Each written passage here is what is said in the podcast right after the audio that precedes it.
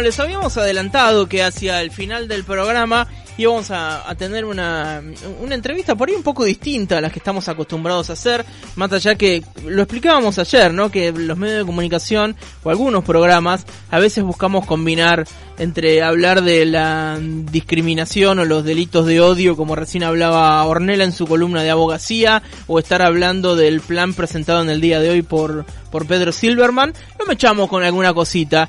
Y mm, hace algunos días veníamos hablando en la producción de, de una nota que veníamos pensando y Pascual dijo, me encanta. Y era la idea de entrevistar a Dadatina, arroba Dadatina en Twitter. Se unió en junio del 2008 en Twitter, así que fíjense cuántos años hace que, que está en la red. Pero como cualquiera de nosotros escribía, ¿sí? Con, intentando algún giro un poco eh, que sea, ¿cómo se llama? Irónico o que se destaque del resto como cualquier actividad que puede tener cualquiera en Twitter. El tema es que en un momento, arroba datina, más conocida como Dada, empezó a hablar de cremas y de maquillajes, pero no de cualquier crema y maquillaje, sino de cremas y maquillajes que ella misma compraba, testeaba y después decían si estaba bueno o malo. Hacía una descripción pormenorizada de, de los ingredientes y lo que es más importante, de cosas económicas, de esas cremas que, o de esos maquillajes, o de cualquier producto que uno pueda llegar a utilizar, que encontrás en la góndola de estos lugares que venden tantas cosas, o mismo del supermercado. La clásica crema Hins, la Pons, la Nivea de la lata chatita, esa que es que parece que te está pasando crema doble, la serenísima de lo espesa que es. Bueno, todos esos análisis, que todos conocemos estas cosas, pero que la verdad muchas veces metemos la pata a la hora de elegir y pensamos que por pagar más o porque la publicidad nos ha bombardeado durante tanto tiempo, esto puede ser mejor y la verdad es que capaz que no. Y descubrimos que mmm, nuestra ginecóloga de todos los lunes, arroba ginecofeminista, se escribía muchas veces con Dadatina. Entonces le dijimos, Carla, ¿por qué no nos conseguís el contacto? Así podemos hablar con Dadatina, que hace mucho lo queremos hacer. Lo consiguió. La contactamos y está en línea. Dadatina, buenas tardes, ¿cómo estás? Virginia y José Hola. te saludan. Buenas tardes, ¿todo bien? Muy bien, muy bien. Bueno, ¿cómo te gusta que te digan? ¿Dada, Dadatina? ¿Te llamas eh, Carla capaz o María? y no lo sabemos. No, me llamo Daniela, pero me dicen Dada. Dada, No perfecto. Bueno, entonces te vamos a decir Dada de, de aquí en adelante. Vos sabés, eh, Dada, que esta nota tiene que ver con, con este trabajo tan interesante que, que estás haciendo y que la estás rompiendo de- desde hace ya varios meses, pero también porque nos caes bien, ¿viste? Porque si, si no nos... Si, si Ay, no bueno, fuese así, no, no nos interesaría tanto el tema de las, de las cremas y todo eso. Así que también queremos decirte eso. Eh, Dada, ¿cómo, ¿cómo arrancó esta inquietud tuya de empezar a, chequear, a probar y a, hacer estos comentarios que haces respecto de los productos que utilizas? Eh, primero me interesé en el cuidado de la piel cuando me diagnosticaron rosácea grado 2 y me dijeron no te vas a poder poner ninguna crema nunca más en tu vida. Y dije, no, pará, no puede ser, o sea, es imposible. Y empecé a investigar eh, y bueno, obviamente sí, claramente podía ponerme más cremas, entonces me empecé como a copar con todo lo que era el cuidado de la piel. Y mm, el, al año pasado, más o menos para esta altura, como que había una, una muy fuerte movida de influencers de mostrar su cuidado de la piel y todo era muy caro. Claro. Todo era o importado directamente que ni se conseguía acá, que lo traían de viaje. Y había muchas chicas en Twitter quejándose de que, de que no se podían cuidar la piel, de que iba a ser imposible. Y yo dije, no, che, pará, es re posible. Y entonces hice un hilo que se hizo viral sobre em, cómo armar tu rutina de una manera económica con productos argentinos o em, importados, pero que se consiguen acá en la farmacia, en el supermercado, como decías antes. Eh, y la verdad es que parece que había una necesidad porque, bueno, hoy en día son casi 180 mil seguidores eh, y la gente está muy copada. Seguro. Eh, dada, pues, seguramente, bueno, eso lo sabes mejor que yo, pero siempre como que esta cuestión de la estética, de las cremas y del cuidado de la piel, siempre fue territorio de la mujer y la mayoría de las publicidades y todo apuntaba a que las mujeres se cuidan la piel y nosotros los hombres no, como si nuestra piel fuese de otro material, ¿viste? Bueno, con el pelo pasa más o menos lo mismo. Ahora se revirtió un poco eh, eso y los genios de, de la publicidad han dicho, está bien, los hombres quieren usar cremas, pero nosotros les vamos a ofrecer cremas de hombres, con tachitos negros y con olor a, a un chabón que jugó al básquet un rato, a madera, sí, eso.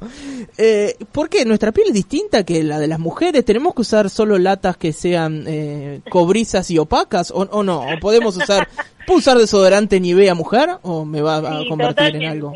O sea, la, la piel es totalmente igual, o mm. sea, lo único que nos diferenciamos es en, en, la producción de, del vello facial, que obviamente los hombres tienen, por las hormonas, un vello más, más duro, más largo, pero la realidad es que en sí cualquier cosa sirve para cualquiera. Mi novio usa los productos que uso yo, excepto un aceite para barba que obviamente es negro, tiene mm. llamas, se llama creo turbo 300 kilómetros por hora.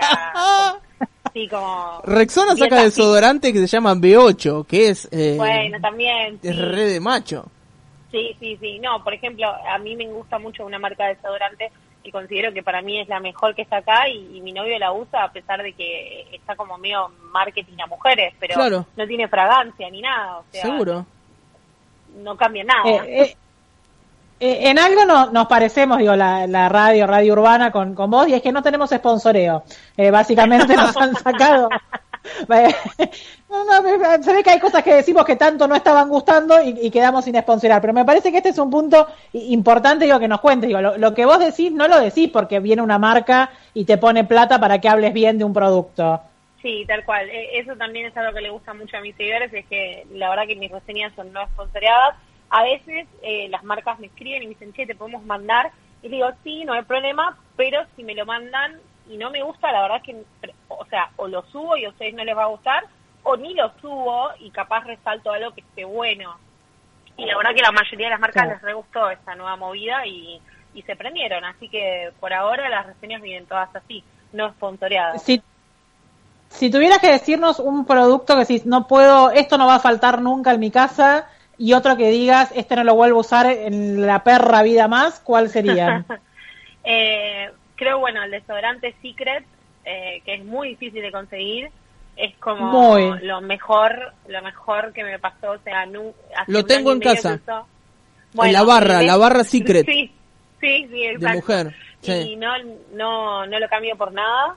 y mm, así un producto que me haya llevado un chasco son los shampoos sólidos, eh, no, no sólidos, perdón, los shampoos secos. Ah, sí. Eh, justo un shampoo seco probé de Clorán, que la verdad que me lo deja, no sé, horrible, como súper pajoso, súper grasoso, así que la verdad que ese sí no, no lo usaría nunca más. Muy bien. Eh, voy a ser autorreferencial con esto y es porque, bueno, me pasó, no me gusta ser autorreferencial pero capaz que muchos hombres que están escuchando les ha pasado durante toda su vida y como, como a mí llegan a los 33 años y, aprendieron algunas cosas. En realidad porque me, me, reta mi novia porque es seguidora tuya. Yo me lavaba la cara con un, cuando descubrió mi novia que yo me lavaba la cara con un jabón líquido que era comprado en, en, en, todo moda, lleno de perfume y con olor a, a jazmín o no sé qué, se horrorizó. Le digo, pero yo me lavo con este jabón líquido, ¿con qué me voy a lavar? Si el único... Yo ni sabía que había una cremita que era para lavarse, ¿sí? Y después que me lavaba cuatro o cinco veces, cada vez que pasaba por mi casa me lavaba la cara con ese jabón. Cuatro o cinco veces me lavaba con ese. Me dice, vos estás loco, dice, ¿cómo vas a hacer eso? Y bueno, eso y ahora, por ejemplo, sé que hay cremas con ácido hialurónico y toda esa gilada. Ah, pero digo, también hay una cosa, por ahí unas recomendaciones simples para alguien que nunca se preocupó, como yo, de no te lave la cara con un jabón que te haga agujeros en la piel y, y ponete crema, ¿no? Para mí lo más básico es a la noche lavarnos la cara eh, hmm. con un limpiador suavecito, eh, algo que, que sea en gel o en, espuma, dependiendo de tu tipo de piel. Sí. Un gel le va bien a casi todos los tipos de pieles, pero un gel suavecito, no no se no se dejen llevar por las propagandas que dicen, o las publicidades, mejor dicho, que dicen eh, geles pieles mixtas, porque son súper fuertes, así que algo suavecito para todas las noches y de día protector solar, o sea, eso es como lo más básico. El protector solar es el secreto número uno para, para todo, o sea, para no envejecer, para no eh, tener arrugas, para no tener manchas en la piel, para prevenir el cáncer de piel, o sea, es es como lo mejor que hay. Bueno, y eso me parece que es lo menos utilizado también. Conozco muy pocas personas que se ponen todo el tiempo protector, protector solar y ni hablar la gente que durante los 80 y principios de los 90 fueron jóvenes y estaban color caoba. ¿Viste? Sí, pero hasta yo, hasta yo Eh, caí en eso de bueno. tomar sola al mediodía con aceite de oliva, más o menos. Era, Bueno, eso- era la moda. Era una moda, Eh, pero nos estaba matando. Te, te tostás Sí. para estar más, salu- más, para parecer más saludable y en realidad está cada vez más enfermo. Es raro. Sí, tal cual, tal cual. Eh, y eh, hay- eh, también el tema de, perdón, del protector solar es que es muy caro. Son carísimos. Eh, es poco Claro. accesible para todos. Y en realidad tendría que ser algo incluso contemplado por las obras sociales, porque si me estoy cuidando Sí. la salud, digo, como puedo poner unas pastillas anticonceptivas por la obra social, ¿por qué no puedo poner un, no sé, Hay, hay varios proyectos de ley que estaban empezando a principio de año para justamente eh, como integrar el protector solar a- como si fuera, como decís vos, una pastilla anticonceptiva o, Claro. o una medicación, pero bueno, con todo eso de la cuarentena se paró. Así que esperemos que Nombrabas después. Sí, perdón, digo, nombrabas recién el aceite de oliva y sos una gran militante de no ponernos giladas gastronómicas en la cara. un Sí, huevo. es correcto. Yo me, si algo me quedó grabado a fuego es eh, en los 90 también Susana Jiménez llevó a un pelado que le había crecido el pelo y que recomendaba ponerse caca de gallina. Y creo Ah, que bueno. eso que me quedó como una cicatriz. Y hay mucha de esto, que no, ponete un, sí, esto, eso que sí, de aceite de oliva. Pisá ponele. una banana, ponele Eso. avena y metétela en la cara, una locura. Sí, sí, básicamente desayunos enteros desperdiciados para ponérselos en la cara, la verdad. Qué raro pasarse avena en la cara, como pasarse un porco espín, más o menos. Sí, no, no está bueno. Lo mismo con café, o sea, son todas cosas que parece, o sea, como que se siente como que te está raspando la piel, porque de hecho te está raspando la piel. Sí. Está creando una piel, está creando micro desgarros que hacen después que tu piel se engrose y tenga más arrugas, o sea, más marcas. La verdad que no, no está bueno. Me imagino. Eh, dada esto que, que tiene la parte piola, como que el otro día dijiste que te gustaban los lácteos Tregar y te mandaron un montón de quesos Tregar, lo cual está muy bien, es como, es la marca, si no es la Serenísima, que es como el establishment de, de las cosas hechas a base de, de lácteos, Tregar me parece que es la nacional y popular, precio-calidad de lo mejor. Sí, a mí es mi favorita. De Eh, hecho, claro. me acabo de comer un sanguchito de jamón y queso con queso tregar. Ahí, Eh, más vale, más vale. Lo adoro. Bueno, tiene esa parte buena ser, ponerle entre comillas, influencer, no sé si te sentís cómoda con eso, pero también tiene la parte, como todo, la cara machota, que es, a veces emitís una opinión o decís alguna cosita que por ahí no, no le gusta a mucha gente y empieza, viste, el hater. Te empiezan a Sí, decir obvio, cosas. Siempre Y- hay. y no solo eso, sino que vos en tu biografía, como para dejar claras las cosas de movida, pones que sos feminista y, abolicionista, digo, y eso también eh, te pone en una parte del feminismo donde vas a recibir críticas de las personas que no son feministas y de las feministas que no son abolicionistas. Digo, ahí ya estás tomando una postura eh, política, eh, ¿sí? Que te ponen en un lugar de para poder recibir algunas críticas. Y te pasó hace algunos días, ¿no? Sí, justamente sí, sí, con y esto. ahora de, de hecho hay un debate bastante grande Claro. sobre el abolicionismo en Twitter. Por eso. Estoy intentando mantenerme ajeno porque aprendí del último incidente, Hmm. eh, de que la verdad es que cuando uno tiene muchos seguidores, también a pesar de que tenés mucha gente que te quiere y te sigue, tenés Claro. siempre ese grupito de personas que, que te van a buscar algo para criticarte y bueno, eh, el otro día me pasó, así que la verdad es que me estoy intentando mantener al margen, pero sí me gusta eh, me gusta mostrar mi orientación política y me Mm. gusta usar las redes para hacer catarsis, así que creo que eso no va a cambiar de mi parte. Sí voy a tener más cuidado, pero Claro. Eh, Dada, hace un tiempo, no sé, sí, un tiempo, un, un par de años, se empezó como a, a militar mucho esto de que aprendamos a leer las etiquetas, eh, hablo de, de- en los productos eh, gastronómicos, ¿no? Digo, que, que Sí. seamos consumidores responsables eh, en cuanto a saber qué estamos comprando en la góndola de un supermercado. Eh, ¿Te parece que todavía falta esto en cuanto a la cosmética? Sí, falta un montón. De hecho, ni siquiera está en Estados Unidos legislado, o sea, nada eh, formal sobre lectura de etiquetas, pero lo estaban también eh, hablando para que la gente pueda entender, porque la gente lee un montón de componentes y no tiene ni idea qué son.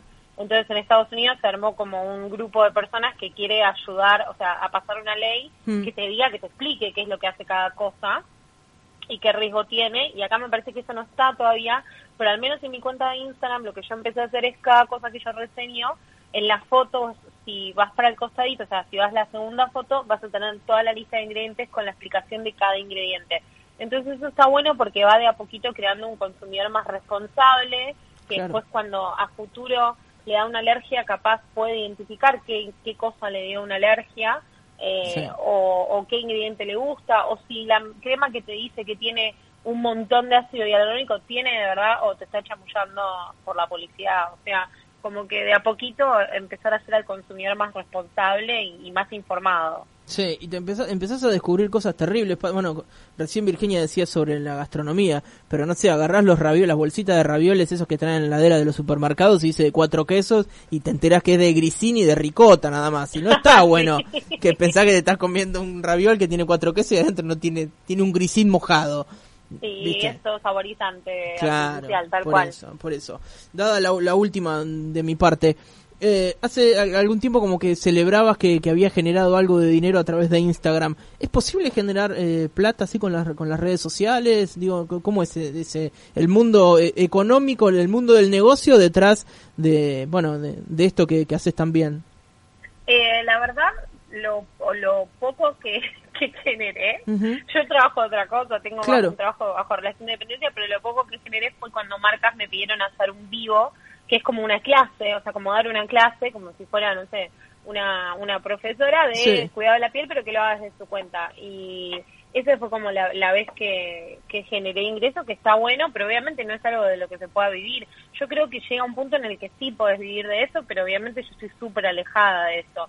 Como no me dedico a esto full time, Claro. no creo que nunca pueda tener eh, esa posibilidad, pero mm, hay gente que, por ejemplo, no trabaja y se, se dedica a eso, que sí, yo creo que a futuro si invierte su tiempo eh, y le va bien y, y tiene muchos seguidores, lo puede lograr. Muy bien. Bueno, eh, así que como el ABC para cerrar, lavarse bien la cara a la noche con un gel o una crema Sí. que haga espuma, usar protector solar durante el día y, Sí. y- y crema también, ¿no? Sí, de ahí, o sea, una vez que tenés esas dos básicas, Sí. eh, o sea, le- no hay límite, podés hacer un montón de cosas más, puedes agregar una cremita de día, una cremita Mm. de noche, eh, hay un montón de cosas, eh, pero todo siempre de a poco. Muy bien, muy bien. Bueno, Pascual, algo que te haya quedado ahí en el tintero. No, eh, pe- pe- pensaba Dada, digo, te que- amo, que, algo de también eso. es otro es, es otro de los no eh, es, es otro de, los de los tips que yo siempre dice digo las pieles estas eh, tipo porcelana que vemos en las revistas Uh. no, no son pieles verdaderas verdad No, no, no, y es, es terrible porque le generan una expectativa. También, no solo al- a una persona que la está mirando y dice quiero tener esa piel, sino que después cuando, por ejemplo, esa persona va a una maquilladora, Mm. la maquilladora después, o sea, hace lo que puede y le dice, y dice, no, no, pero yo quiero verme, si me puse estas sombras, ¿por qué esta sombra no se ve de este color? Porque todo está editado, está editado el color de la sombra, la intensidad, la profundidad, la piel, y así es imposible, la verdad. Entonces eh, me gusta mucho militar las pieles reales para que tengamos eh, para eh, una noción de lo que es una piel de verdad, o sea, algo que vos ves, la- lo, lo que vemos en la tele, lo que vemos Mm. en Instagram no es real, eh, a veces en casos excepcionales sí es real, pero la verdad es que tenemos que no apuntar a una piel perfecta, sino una piel cuidada y una piel sana. Andrea del Boca, no te tenemos miedo, podemos decirle. Que Andrea del Boca fue de la gran etapa de gente, la cara como de, de, vidrio, sí. increíble. Sí, hay un mon- montón de casos así y también en Estados Unidos, vos pensás, hay eh, Kim Kardashian, que, Sí. que es divina, que todo, y no, resulta que también, o sea, todos tenemos poros, todos tenemos marcas, todos tenemos manchas, o sea, y lo mejor es normalizarlo, no no pongan, no ponernos mal por algo que, que es real y que, es, y que lo tenemos. Muy bien. Bueno, nada, queremos agradecerte por estos minutos con, con Radio Urbana y, ya sabemos, te, te leemos en Twitter y te leemos en Instagram y Bueno, te prometo placer. que vamos a cumplir con todas tus recomendaciones. bueno, muchas gracias. Después vas a poder escuchar esta nota en nuestra página web y también vas a estar en Spotify, así que Perfecto, vamos a estar compartiendo. Gracias, Dada, un abrazo grande, que sigas bien. Linares, Pascual, total normalidad por Radio Urbana.